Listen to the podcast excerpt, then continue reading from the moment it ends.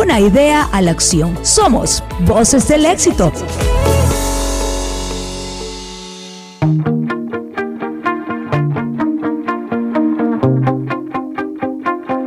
Voces del Éxito. Voces del Éxito.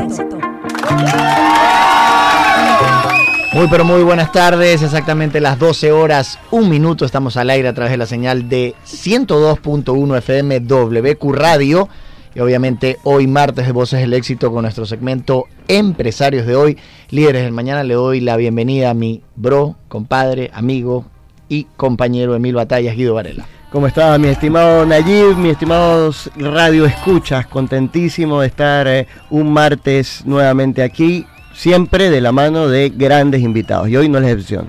Correcto, hoy tenemos un muy, pero muy, muy, muy grato invitado. Eh, nos referimos a Santiago León y estoy buscando obviamente su ficha que el señor Varela me la envió, no sé por dónde me la ha enviado, me imagino que me la ha enviado por... Ya, ah, caramba, me, permite, me permite presentarlo a Santiago. adelante. Bueno, Santiago León aparte de un gran ejecutivo, es un gran amigo de hace muchos años, él es un economista, máster en administración de empresa eh, pública, máster en administración de negocios. Actualmente es eh, socio consultor en eh, GT Consultants, GT Consultants, y su actividad tiene que ver con la consultoría empresarial en temas de gobierno corporativo, financieros y tributarios. Le pedimos que nos diese una frase que lo identificase y nos dijo, éxito es tener claro lo que queremos en nuestra vida profesional, personal y caminar hacia eso disfrutando del camino. Santiago, muy buenas tardes.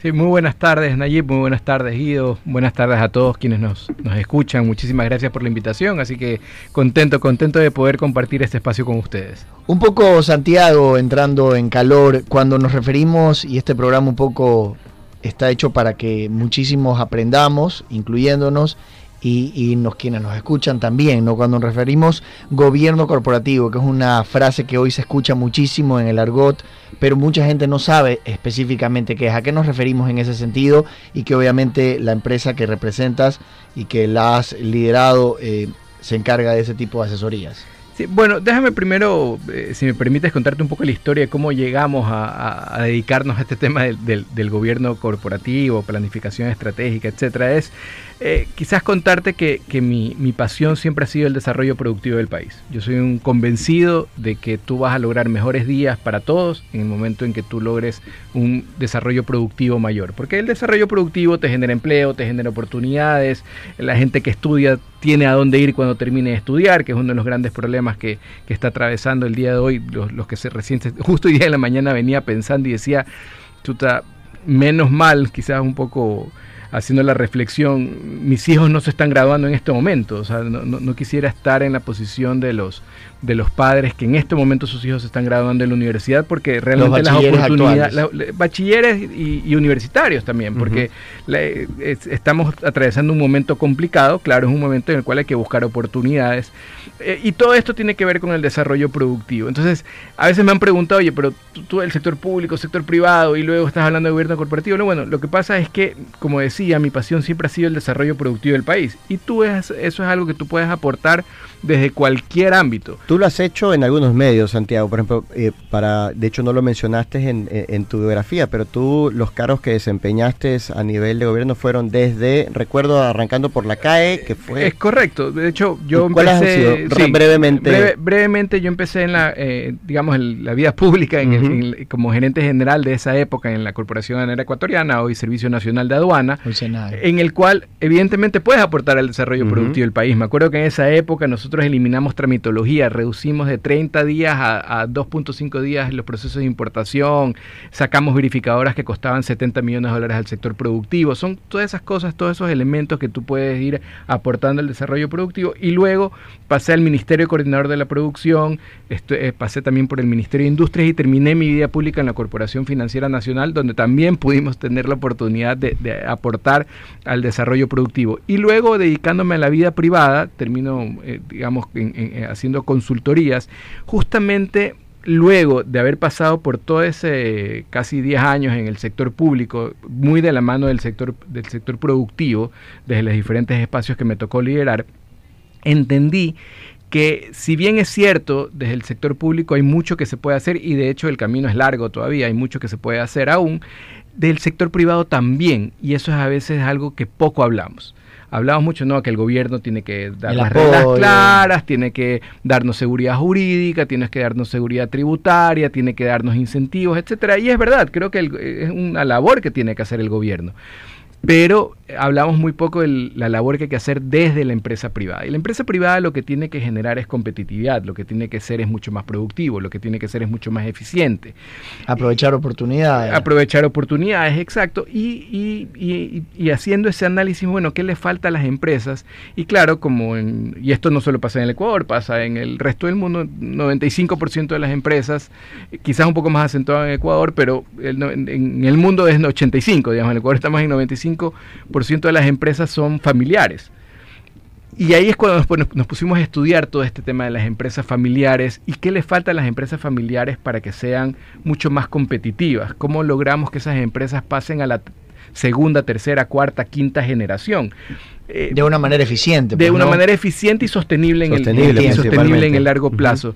Y ahí es cuando nos empezamos en este tema de, del gobierno corporativo. Y que, y, perdón que me haya alargado tanto, pero no, no, no, interesantísimo, justamente para llegar allá. Respondiendo tu, tu pregunta, bueno, ¿qué es el gobierno corporativo? Mira, el gobierno corporativo no es otra cosa que organizarte organizarte de una manera adecuada para lograr la sostenibilidad de tu empresa en el largo plazo. Eso es el gobierno corporativo.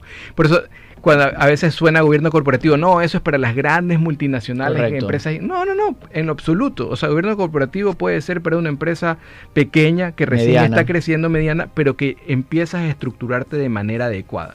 ¿Y qué es de manera adecuada? Teniendo los diferentes organismos o, mecanismos para que, para que las decisiones que se vayan tomando sean sostenibles en largo plazo. Ejemplo clarísimo. Nosotros cuando decimos, no, yo eh, tengo mi empresa y quiero que de ley mi hijo sea el gerente de la empresa. Eso es una gran equivocación, por ejemplo. Eh, eh, las prácticas de gobierno corporativo te ayudan a, a, tener las reglas claras y a definir que no necesariamente tu hijo, y no necesariamente el hijo mayor, porque a veces tú puedes tener tres, cuatro, cuatro hijos, y no necesariamente el mayor es el que tiene que ser el gerente. ¿Cómo defines quién va a ser el próximo gerente? ¿Cómo haces un plan de sucesión? ¿Cómo determinas los salarios? Porque a veces también, de nuevo, caemos en, la, en, las malas costumbres que no, como es mi hijo, entonces a mi hijo sí le puedo pagar más. Eh, y si fuera un gerente de afuera, no, a él le pagaría menos. No, es que en, absoluto. Y ahí yo siempre hago una, una, una reflexión, una comparación hay cosas que, en la universidad y en los deportes eh, funcionan tan bien que no entiendo por qué no hacemos esas mismas prácticas en las empresas. Ejemplo, si tú eres director técnico de un, equipo y tú tienes tus jugadores, digamos que tu hijo está dentro del plan de jugadores porque es bueno, porque se lo mereció, etcétera. Pero no significa necesariamente que tú a tu hijo lo vas a poner a que patee los penales o a que o, siempre titular. No, tú, tú como director técnico siempre buscas al mejor. Correcto. ¿Por qué no hacemos lo mismo en las empresas? De hecho, a veces las empresas incluso dejan relegado el tema de contratación como si fuera una tarea secundaria. El tema de contratación en una empresa es, la primaria, o sea, es fundamental para que asegurar de que la empresa sea eficiente, porque de nuevo, como en un equipo de fútbol, imagínate un director técnico que él no selecciona los, los jugadores, sino que hay, un, hay alguien nos selecciona por ahí y luego te los mandan a jugar. ¿Qué va a decir ese director técnico? No, no, no puede. La analogía es fantástica. entonces, lo mismo en una empresa. En una empresa, si tú quieres dirigir tu empresa y realmente quieres sacar la empresa adelante, tú tienes que dedicarte a tú seleccionar el equipo con el que vas a trabajar y hacer un equipo de alto rendimiento. Y eso significa que tienes que ver fuera de tu familia, ¿no? No puede ser que, y, pasa mucho en las empresas, ¿no? El gerente comercial es el hijo A, el gerente de finanzas es el hijo B, el, el presidente es el hijo C. Santiago, y, en ese sentido, y un poco eh, valiéndonos de lo que nos, nos citas, ¿cómo llegar a que esa asesoría, esa consultoría se cumpla? Porque de una u otra forma las decisiones son parte de, esta empresa familiar, de una u otra forma. Eh, mañana tu, tu expertise te da para decir, mira, eh, el primer heredero no es realmente quien, quien puede manejar la gerencia general de la compañía, sino tal vez la comercial o la de mercadeo, y tal vez el segundo está un poco más apto. ¿Cómo lograr romper ese, ese paradigma de que... ese análisis de, de, tu familia. Y más que análisis, que se cumpla un poco para, para qué ha sido contratado en este caso, ¿no? Mira, es súper es, interesante y de hecho eh, esto lo, lo, vuelve más interesante porque cada, cada empresa, cada familia es completamente distinta, ¿no? no hay una característica ni una receta única que tú puedes decir, bueno, esta es la receta. Hay un documento que se llama protocolo familiar. ¿no? El protocolo familiar es, como que la constitución, digamos, lo que para el país eh, tiene su constitución, para, para el grupo empresarial familiar tiene su protocolo familiar. En este protocolo eh, familiar tú defines cuáles son los parámetros y cuáles son las cosas que tú quieres lograr. Ahora, ese protocolo familiar, de nuevo, es único. Es, depende es hecho a la medida, es un traje hecho a la medida. Claro, depende de, cómo es tu núcleo familiar, cuáles son tus valores, porque eso es otra cosa. Creo que la empresa, la, empresa familiar siempre partió de un dueño, ¿no? Y ese dueño tiene sus propios valores.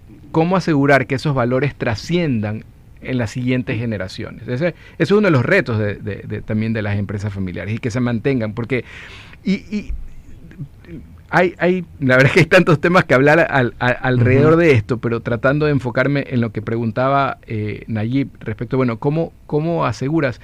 Primero creo que creando conciencia en el dueño, en los fundadores, de que la empresa familiar es el patrimonio de la familia y tú como patrimonio de la familia lo tienes que cuidar. Y si tú quieres que ese patrimonio alcance para las futuras generaciones, lo tienes que cuidar como un tesoro. Y ese tesoro tú lo cuidas justamente tomando las mejores decisiones y entendiendo de que las mejores decisiones no tienen que ver con que mi hijo sea el gerente o que mi, o mi sobrino o mi primo, no es cuidar la empresa y que esa empresa obviamente tenga los rendimientos, la eficiencia, la rentabilidad que uno espera y que esa rentabilidad sea la que le sirve a la familia, pero aislando, e, eso es importante, mira, hay, hay tres entes que hay que aislarlos bien y obviamente están relacionados y hay que ordenar esas relaciones. El ente es los accionistas, digamos, los propietarios. De ahí tú tienes al directorio el directorio es el que plantea las, metas de largo plazo, eh, la visión empresarial, que obviamente tiene que recoger la visión de la, de la familia, pero en ese directorio está bien que participen miembros de la familia, pero también es importante el, asesoramiento externo. Te iba a preguntar justamente eso, porque hoy en día las familias están armando directorios prácticamente externos que sugieren o toman decisiones que tal vez la familia no, no las puede eh, tomar en consenso y se aferran a eso. Mira, es que eso es una buena práctica porque es importante esa visión externa. Uno, uno tiene que entender que, que no, no, no, siempre va a tener las soluciones para todo y no tienes por qué saber todo. Entonces esa visión externa te ayuda. Y el tercer ente es la administración propia del eh, del negocio, como tal. Entonces, si tú tienes bien identificado que son tres entes, tú tienes que identificar quién pertenece a cada ente. Claro, normalmente en las empresas familiares lo que se ve es que en la misma persona que es la el, junta de accionistas, que es el propietario, es el mismo que preside y dirige el directorio y es el mismo gerente general de la empresa. A veces puede funcionar, no siempre va a funcionar. Y eso es lo que hay que identificar y hay que, digamos, analizar dentro de cada familia, cada a mí me queda una cosa, eh, una duda desde el punto de vista práctico, ¿no? ¿Cómo, qué, cómo hablas internamente en una familia para decirle al, al papá, vamos a hacerle un análisis de perfil a cada uno de sus hijos y internamente cómo hablas con cada uno de los integrantes para decirle, señores, esta historia cambia. Y, porque tú puedes tener las ganas, pero no tener las capacidades necesariamente y que venga un tercero y te diga, ¿sabes qué? Eh, te quedas al banco. Todavía no está listo, porque finalmente es un poco lo que puede terminar pasando. Sí, bueno, pero mira, es, interesante. llega a ese nivel de detalle. sí, claro, pero primero, mira, lo que pasa es, lo primero que se hace es que tú tienes que sentarte a conversar con todos, con todos los miembros de la familia a ver cuáles son sus expectativas. Porque, ojo, a veces también hay una presión de para que el hijo se haga cargo del negocio y a lo mejor el hijo no quiere hacerse cargo del negocio. No sabe cómo decirle al papá que, ¿sabes que Yo quiero dedicarme al arte, quiero dedicarme a la música, quiero dedicarme, pero tiene la presión de que no, es, es el negocio de la familia no le va a hacer bien a la familia y al negocio familiar y a su patrimonio que tienen que cuidarlo, que un hijo que no quiere dedicarse a la familia termine dedicándose a la familia porque no le queda de otra. Entonces, hay, hay que tener conversaciones serias y por eso en, estos procesos sí es muy, no es que me quiera hacer propaganda, pero sí es importante la intervención de un consultor externo, porque hay muchas cosas que, que, entre padres, hijos, hermanos es muy difícil decírselas, muy difícil eh, conversarlas y verlas con claridad. Porque claro, no podemos desprendernos de que todos somos seres humanos y que claro, si, si a un padre le toca despedir a su hijo del... del, es muy complicado. Es complicado porque el hijo no siente que está, digamos, si tú estás trabajando en una empresa cualquiera y te votan, bueno, te, te voten, ya, ok, te votaron, a lo mejor un par de horas te, te, da el coraje o, o, días y maldices a tu jefe, pero se acabó, no lo vuelves a ver nunca más en tu vida y se acabó. Aquí estás hablando de una relación padre-hijo, que el hijo siente que no solo que lo estás votando en la empresa, va a sentir casi que lo estás expulsando de la familia. Entonces son cosas que hay que irlas, a irlas manejando. Estamos conversando con Santiago León en este segmento Empresarios de hoy todos los martes a través de Voces del Éxito 102.1 FM WQ tenemos un, vamos a hacer un corte, pero antes una recomendación. La nutrición es prevención, debemos buscar soluciones que nos ayuden a aumentar nuestras defensas. Tomar yogur tonic con frecuencia puede activar nuestras defensas porque tiene Lactobacillus GG, único con más de 500 estudios científicos que avalan su efectividad. Tony renovando lo bueno cada día. Momento de hacer un corte y regresamos en segundos.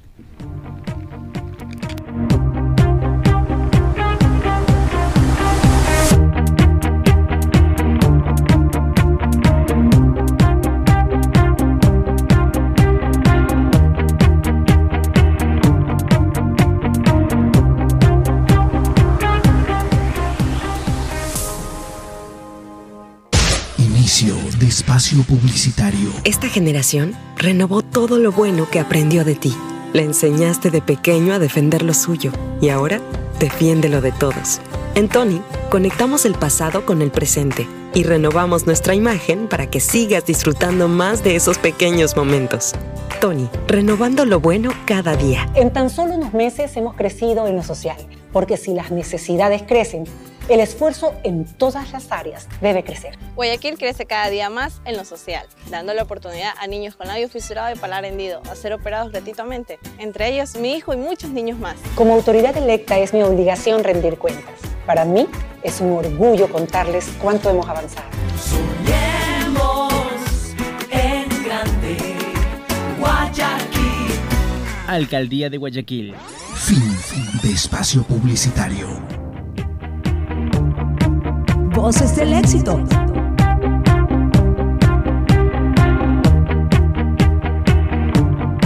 Voces del éxito.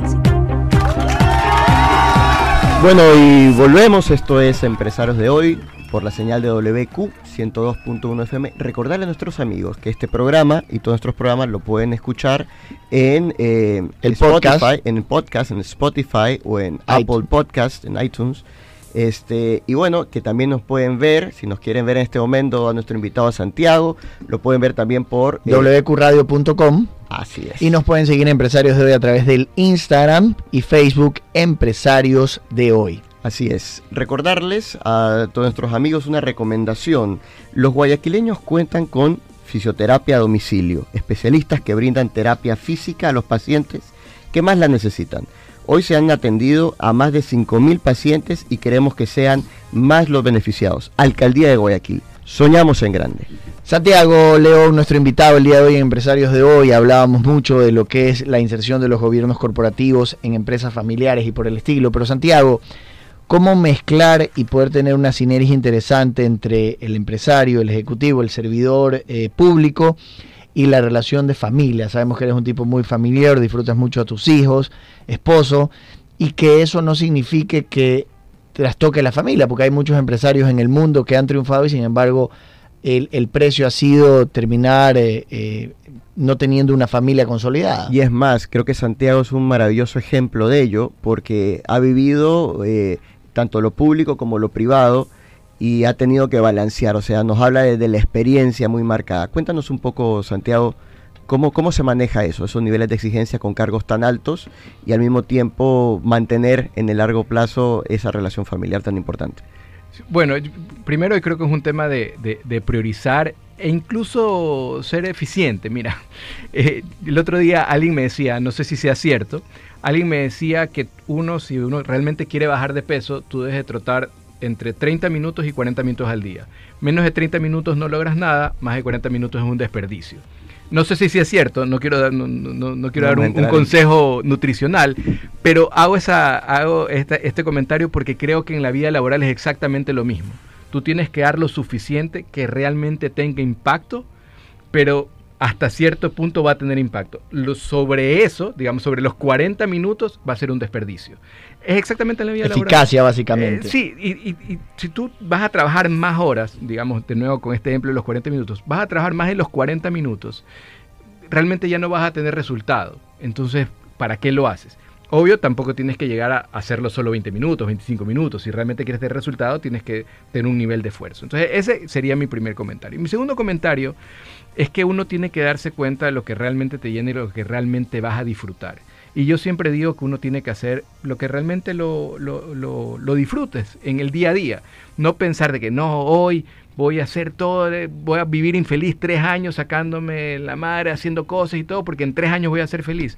Eso no existe, eso no funciona. Perdón. Eso no funciona.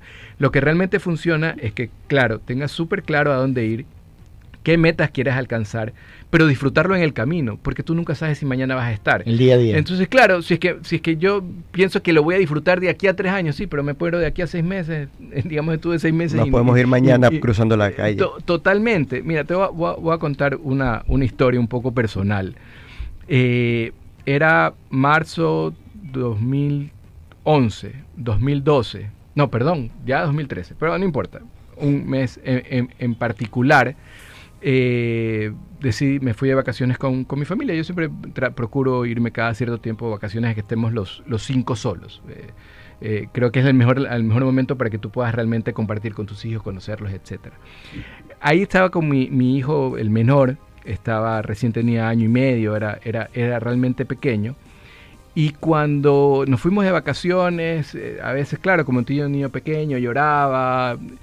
Y me di cuenta de que no lo estaba entendiendo. Cada vez que él necesitaba algo, tenía que virarme y decirle a mi esposa, oye, ¿qué le pasa, qué le pasa al bebé? Y ella tenía que traducírmelo. Cuando yo me di cuenta que eso me estaba pasando, yo estaba en vacaciones, regresé el día lunes y fui directamente al palacio a ponerle la renuncia al presidente. Yo decía, es que esto no puede ser. O sea, no puede, sí, está bien, eh, hay que sacrificarse, sacrificarse por el país. Pero teníamos una desconexión. Pero, pero tengo una desconexión con mi hijo. Con mis hijas más grandes era un poco más fácil, porque claro, eh, ya, ya- ya te- tuve otro tipo de, de- conexión con ellas cuando desde que nacieron, tuve El más tiempo, fue digamos. Eh, eh, eh, mi- la- el nacimiento de mi último hijo me tocó, en- yo ya estaba en Quito, obviamente por mucho que tú quieras compartir y llames, lo que sea, no es lo mismo reducirse a los fines de semana. Así que en ese momento yo decidí, no sabes que no va más. Y ese día yo fui, que, fui a hablar con el presidente y renuncié al Ministerio Coordinador de la Producción. Entonces me dijo, no, ¿cómo vas a renunciar? No, y, y me acuerdo que cuando puse la renuncia el presidente me dijo, pero no, obviamente también habían temas que ya tampoco estaba tan cómodo por otras circunstancias, pero la razón principal siempre fue mi familia y así se lo dije al presidente. El presidente me dijo, no, pero ¿y si te vas a este puesto, otro puesto, otro puesto? No, presidente, esto no es un tema de, de cambiar de puesto, esto es un tema que yo me Hay regreso voy que es la aquí, familia. voy a- a- a reconectarme sobre todo con mi hijo que recién está creciendo. Yo no quiero que él crezca con un padre ausente, así que de nuevo es un tema de prioridad. Y así lo hice y creo que fue la mejor decisión, una de las mejores decisiones que he tomado por varios aspectos, porque digamos, digamos todo, todo va saliendo bien. Cuando yo regresé ahí fue que me dediqué de nuevo a la consultoría. Eh, trabajé mucho el- el- con empresas privadas, aprendí muchísimo durante año y medio y un poco más, que luego cuando me volvieron a invitar a, a- participar del gobierno, porque esto fue en el 2013, claro, yo regresé en el 2015, cuando me invitaron a participar en el gobierno yo puedo decir que fui mejor funcionario público la segunda vez que la primera. Porque claro, ese espacio en el sector privado, viendo la realidad desde el otro lado, me ayudó también a entender qué es lo que pasaba. Y creo que eso te ayuda definitivamente a servir mejor a, a- a- en este caso, a tus usuarios, que es el, era el sector privado del país, sector productivo. La verdad, Santiago, me parece eh, brillante tu, tu comentario y esa, esa importancia que uno le tiene que dar a cada momento. Ahora, creo que también es importante porque hay mucha gente que, eh, dadas las situaciones y, y tal, ha tenido lo- la necesidad eh, por querer o porque le tocó de, de renunciar a su trabajo, de ser despedido y se encuentra justamente en esta coyuntura, que no es sencilla, eh, en relación a cómo es emprender, ¿no? De dar ese brinco. Y tú has estado de los dos lados. Y has estado, como cuando ayer lo mencionábamos de una manera graciosa, es el lado oscuro de la fuerza, como le digo yo, de estar como, como emprendedor con tu propia compañía, porque no necesariamente se gana, pero, pero se goza, eh, se pasa tal vez un poco mejor en, en ciertos, no para todos, pero sí. Entonces, ¿cómo ves tú esa Esos figura, pros y sus ¿no? contras, los pros y los contras la- y esas recomendaciones también que le podemos dar a esa persona que en este momento dice, "Ah, tengo la necesidad, quiero porque debo o porque me tocó de emprender. Mira, yo, yo creo que todo, todo en la vida es con, digamos, como los juegos, cuando tú tienes una, una bolita roja en el hueco rojo, una bolita azul en el hueco azul. ¿no? El problema es cuando que somos bolita roja y queremos ponernos en el azul o cuando somos azul y queremos ponernos en la roja. ¿A qué me refiero con eso? Hay características, ¿no? Obviamente, si eres una persona un poco más, más cauta, que quieres tener todo controlado, eh, que quieres tener, por decirlo de alguna manera, un poco más de paz y, tranquilidad, definitivamente lo mejor es tener un empleo. Si eres un poco más arriesgado, que más optimista, quieres que, digamos, un poco más despreocupado, si hoy estás bien, estás bien, si mañana estás mal, estás mal, digamos, disfrutas de los subes y bajas y las montañas rusas, el emprendedor, el- la parte de emprendimiento es de tu lado. Es que es, es así, digamos, Ujú. tú que también estás de, de ese lado, sabes que hay meses que tú dices, bueno, chuta, y ahora, eh, ¿cómo pago tal o cual cuenta? Eh, ¿Cómo, cómo alcanzo a, a pagar la tarjeta de crédito? A veces no, no, no se alcanza, bueno, toca, toca arreglárselas. Y, y hay gente que ese estrés no le gusta y no lo disfruta. Yo creo de nuevo, ¿no? Todo, todo lo vamos a... a- a- todo, debería apuntar a que hagas cosas que, disfrutes. Yo particularmente disfruto del emprendimiento, me gusta. eh, me gusta crear, creo que es la, oportunidad muy buena para crear. También he sido empleado y, me lo he disfrutado también, me ha gustado, pero si me pones a elegir, definitivamente creo que me quedo del lado del emprendimiento. Eh, sin embargo, eh, hay personas, como tú decías, que, que hoy no tienen mayor alternativa. Realmente estamos claros que, que- que el empleo en el país hoy es un problema y un problema grave. Lo, lo comentaba al inicio del, del programa y es, y es realmente preocupante la situación que estamos viviendo, pero hay que buscarlas y hay que salir. Aunque igual creo que todos coincidimos que finalmente ese, eso es Latinoamérica, eso es Ecuador de hoy y de siempre, así que yo creo que creo que uno lo que aprende finalmente también en el camino es Mira, eh, eh, no, es- no queda más que seguir remando. Eh, Totalmente, es correcto y va a pasar. Eso también creo que tenemos que estar todos conscientes. Esto es, es temporal, siempre estas, estos temas son temporales y en algún momento va a mejorar. ¿Cuáles son las medidas que tenemos que tomar mientras mejore? Bueno, buscar alternativas, ¿no? Y dentro de esas alternativas siempre pensar, bueno, creo que es importante sentarse y ver, bueno, en qué soy bueno. Y, y- y escribirlo, bueno, esa es mi recomendación. Creo que siempre bueno es escribirlo. Porque ah, soy bueno, te Increíblemente te ¿tú qué metiste en la parte que te íbamos a preguntar, ¿no? Esa recomendación de Santiago León por cuestión del tiempo hacia la gente, ¿no? Esa recomendación, y tú hablabas en qué soy bueno, escribirlo. Sí, mira, en, qué me gusta hacer, qué disfruto y en qué soy bueno, en qué yo puedo aportar y ponértelo a escribir. Eh, Cuando tú lo empiezas a escribir y lo lees, te das cuenta qué tan, qué tan vacío o qué tan profundo estás llegando, porque mañana, el día de mañana, alguien te pregunta, bueno, ¿y tú qué haces? ¿O en qué eres bueno? Tú tienes que tener esa respuesta. Y esa respuesta a veces no te sale. Uno, uno, uno a veces, hay personas más fáciles, otras personas más difíciles en, términos de palabras, digamos. Pero si tú lo escribes, tú mismo, tú mismo vas a hacer un ejercicio de, bueno, voy a hacer mi reflexión. Y una vez que tú determines en qué eres bueno, como, para, como decirlo de otra manera, para qué sirves, eh, y si- todos siempre servimos para algo. Todos siempre servimos para algo y todos podemos liderar desde los espacios donde estemos, independientemente si empleado, emprendedor, eh, de, de donde estemos. Y, eso es importante que todos tengamos claro y, creamos en nosotros mismos. Una vez que nosotros descubramos, bueno, en- en- ¿para qué soy bueno? Ya es una reflexión. O, incluso en esa reflexión decir, bueno, yo podría ser bueno en esto, tengo la potencialidad, pero me falta. Bueno, descubre cuáles son tus, tus brechas y, y haz tu plan, cómo cerrar esas brechas. Y y en ese camino empieza a descubrir dónde puede ser útil. Y- ¿Con quién de pronto puedes conversar con para que esas brechas puedan cerrarse? Conversar, con quién, con quién podrías interactuar, dó- dónde No tener miedo a hablar, Santiago. Creo que hay mucha gente que tiene miedo a hablar, a decir desconozco este tema. No, no, no es algo que me pase, prefiero decirlo, desconozco este tema, pero hay gente que un poco le cuesta eso, ¿no? Bueno, t- te digo, a mí particularmente, yo siempre digo, yo creo que soy, modestia aparte, bueno en lo que hago, pero yo soy muy malo vendiendo, por ejemplo. Claro. Si yo de, de llamar a pedirte una cita, oye Guido, porfa, atiéndeme que quiero mostrarte lo que estoy haciendo, A mí me cuesta muchísimo. Yo sé que eso es una brecha que la tengo identificada y que la tengo que cerrar. Eh, y así todas las personas tienen sus propias brechas, digamos. Hay que cerrarlas y, hay, y en este tiempo que las cosas están complicadas, que hay, obviamente, hay, hay- pocas oportunidades, es difícil, creo que es un buen momento para repensarse y es un buen momento para cerrar esas brechas. Lean bastante, edúquese. Hoy, hoy la verdad que tenemos la tecnología tan a la mano, hay muchos cursos que son gratuitos. Así Hay que infinidad de eh, cosas hay para infinidad de cosas para hacer. Lo peor que pueden hacer es perder el tiempo. O sea, le- pa- se- le- le- le- levantarse sin saber qué van a hacer en su día, eh, que pasen los días dándole vuelta a las redes sociales, dándole vuelta a las mismas noticias de siempre. los- Correcto. eh, Muchas eh, cosas. Santiago, eso- eso no- me no- estamos por cerrar el segmento y me gustaría que nos des tus redes para la gente que nos ha escuchado, el nombre, cómo, cómo pueden localizar a Santiago Delgado. Santiago Eh, León. Santiago León. Santiago León para, para ubicarte y todo este tema de gobierno corporativo, tantas cosas que con Consultorías. consultoría. No, muchas gracias, Guido, por la, por la oportunidad. Eh, bueno, mi, eh, la, la- la verdad es que la red que más, más uso por, por- por estar informado es Twitter, que es arroba sleonabat, sleonabat.